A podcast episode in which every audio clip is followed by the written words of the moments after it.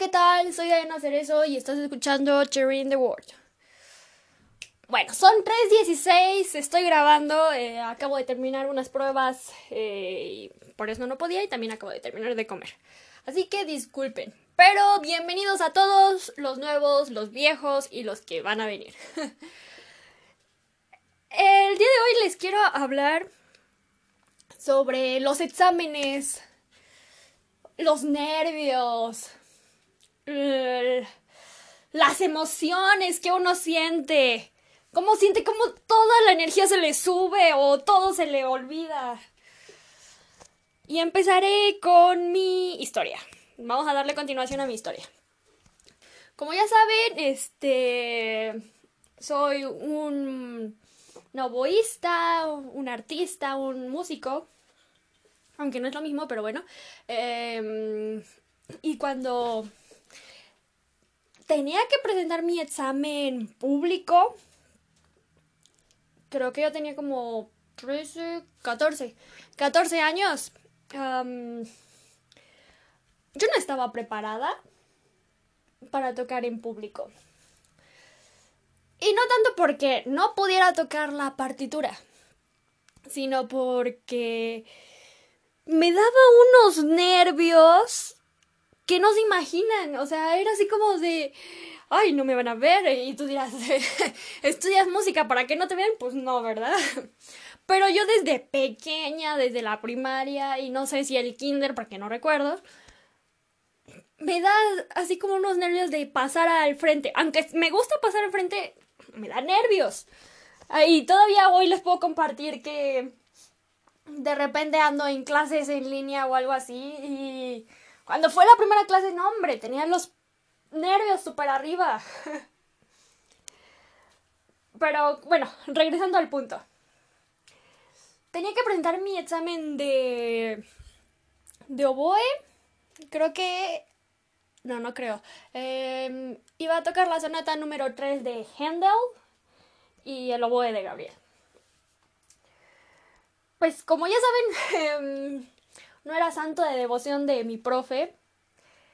Y aunque yo estudiaba, todavía no dominaba mucho los ritmos, pero eh, pues ya de tanto estudiar ya llegaba a sacar la partitura completa, la, la, pieza. Y hubo un, un día, un día antes o una semana antes, mi profesor bien buena onda.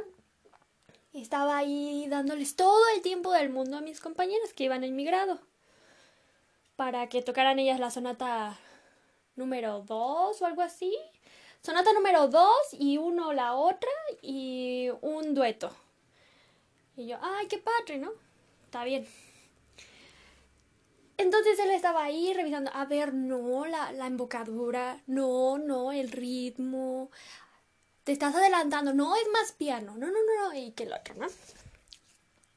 Y se paró de su lugar, cosa que pocas veces hacía. Y conmigo llega el momento de que yo me revisé. O sea, así literal fue así como de, ok, toca, sí, ajá. Toqué todo. Se sentó. Y desde, desde su lugar escuchándome y ahí, este, no sé, haciendo cañas y yo entiendo que un profesor hace de todo, ¿no? Pero yo, yo sí me sentía así como de, o sea, ¿por qué a mí no me da un poquito de atención? Si quieren, no toda, pero un poquito. Así que... Mm, no estaba completamente lista la partitura. No recuerdo, creo que en esa clase sí estaba mi mamá y creo que se, se le comentó, sí, se le comentó al profesor de, a ver, es que ¿por qué con mi hija no se para y cosas así? Y pues molesto, pero se paró. Y ya dice, no, ya más piano, ¿no? Y que el otro... Fue, mejoró, yo creo que un 90% lo que tocaba. O sea, con tantita, tantita atención y corrección. O sea, es que ese profe es de lo mejor.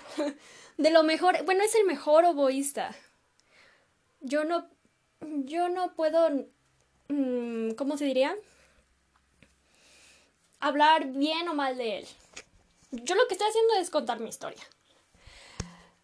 Pero ya tenía la pieza, había un ritmo que no, no me quedaba de algunos compases, se saltó, me gritó, y el otro, lo, lo de siempre. Y... Pues... Resulta que no pude. No pude aprobar mi, mi examen público. No lo aprobé. Y después pasaron cosas más, cosas menos. Que una compañera este, de oboe pues le comenta a mi mamá, es que el profesor no la quiere. No la quiere. Y a mí el profesor me invitó a cambiarme de instrumento. Me dijo, mira, yo tengo los contactos suficientes para ponerte en el instrumento que tú quieras. Piano, violín, violonchelo, el que tú quieras. Cámbiate. Y yo, no, pero es que yo no me quiero cambiar.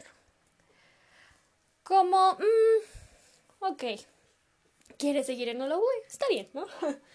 Yo elegí, ¿cómo se diría? La cruz que cargo. Aunque para mí no era tanto. Entonces, pues mi mamá va a hablar, este, bueno, esto se hace más grande, muy, muy grande, como no se imaginan.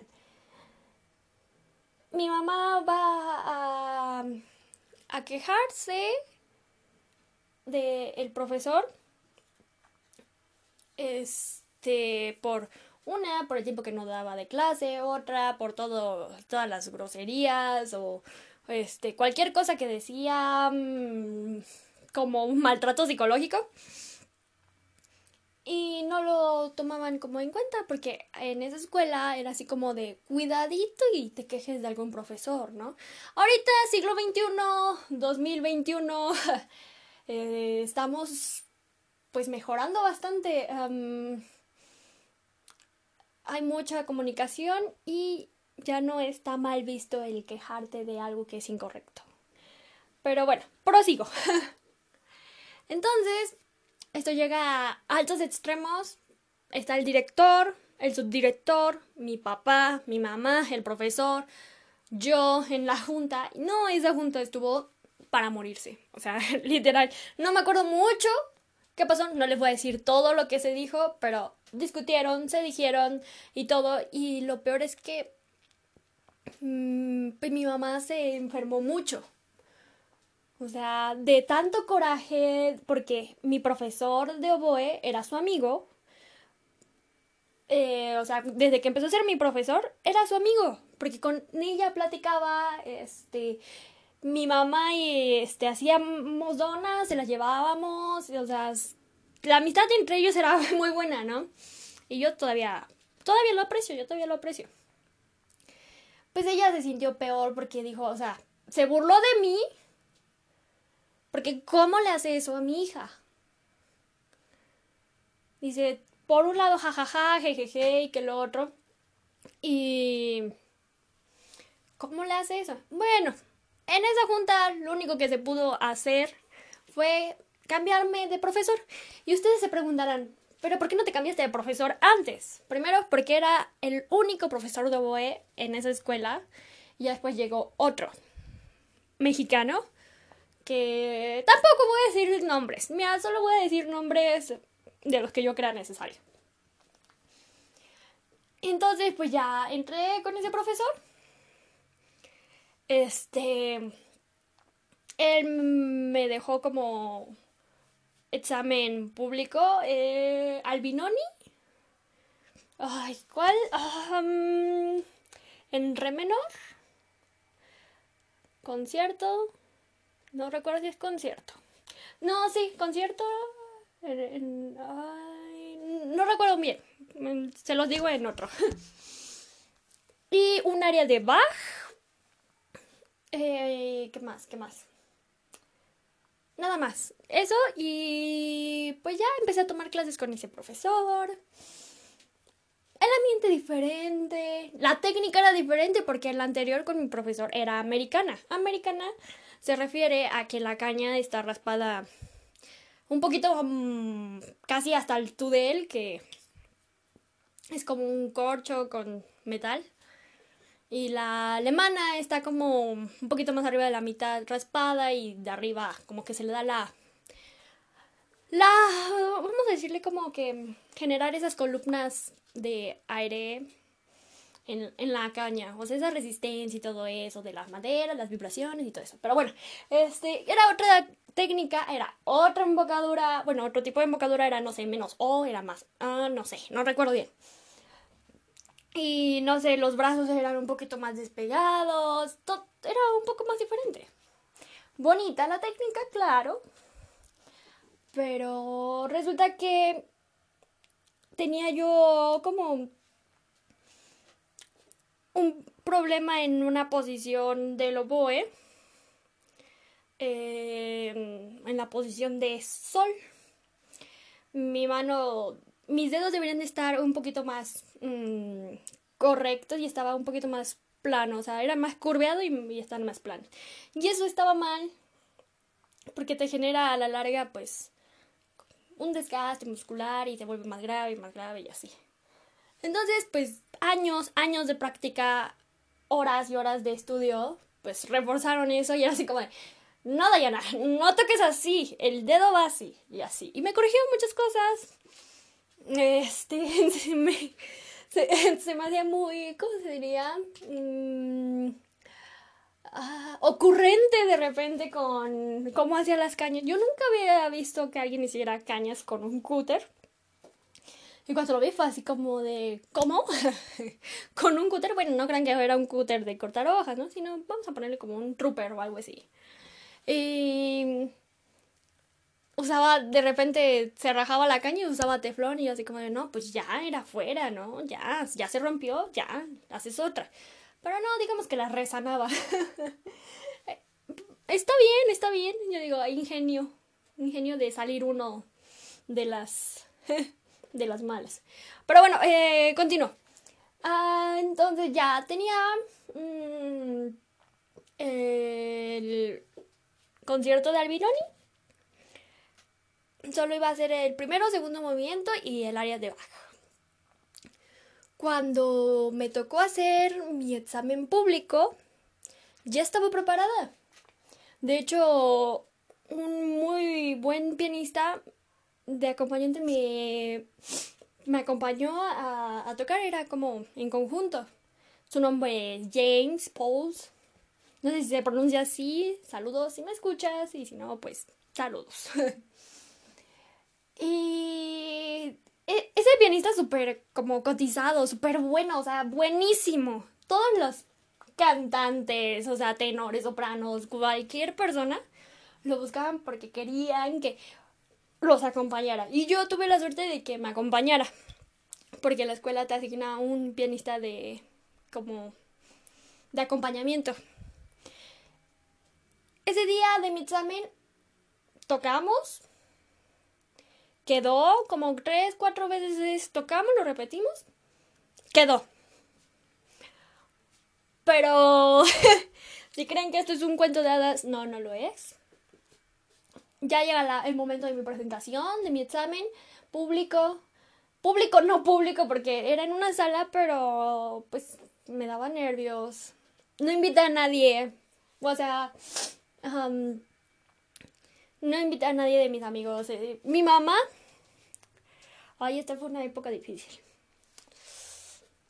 Mi mamá estaba en el hospital. Mi hermana estaba terminando. Su examen de derecho. Mi papá tenía trabajo. Y el único que, que fue a verme fue el novio de mi hermana. Ahorita ya es novio. Eh, y una amiguita de mi mamá que su hijo era clarinetista. Ella estuvo. Mis sinodales fueron el profesor Juan Bosco, fagotista, y la, el otro músico no me acuerdo, pero fue una clarinetista. yo solo conocía al profesor Juan Bosco. Y llega el momento en el que voy a tocar. Y me acordé de la primera historia que me contaron cuando entré. Si te equivocas, no te detengas. Pero saben que yo me fui. Yo quería que eso ya acabara. Estaba nerviosísima, súper nerviosa. Me estaba congelando. Pero no me congelé tanto como para conservarme como el ADN. estaba muy nerviosa. Y fue así como que respiré un tiempo antes de que empezara. Y continué, continué, continué, ya no hice pausas, o sea, no, no, no, no. Si les digo que eso fue terrible, fue terrible. Y... Mm, pues... Empecé a tocar así, como les he dicho sin que me parara ni el Dios bendito ni nada, no. Toqué, toqué mal, toqué terrible. Obviamente la respuesta a eso fue un examen reprobatorio. Pero mi hermana ya hace mucho tiempo me había dicho que dejara de encerrar a mi cabeza en una caja que se llama Conservatorio Nacional de Música. Y empecé a ver más afuera, aunque ya sabía que podía entrar a otras escuelas extranjeras. claro, estudiando.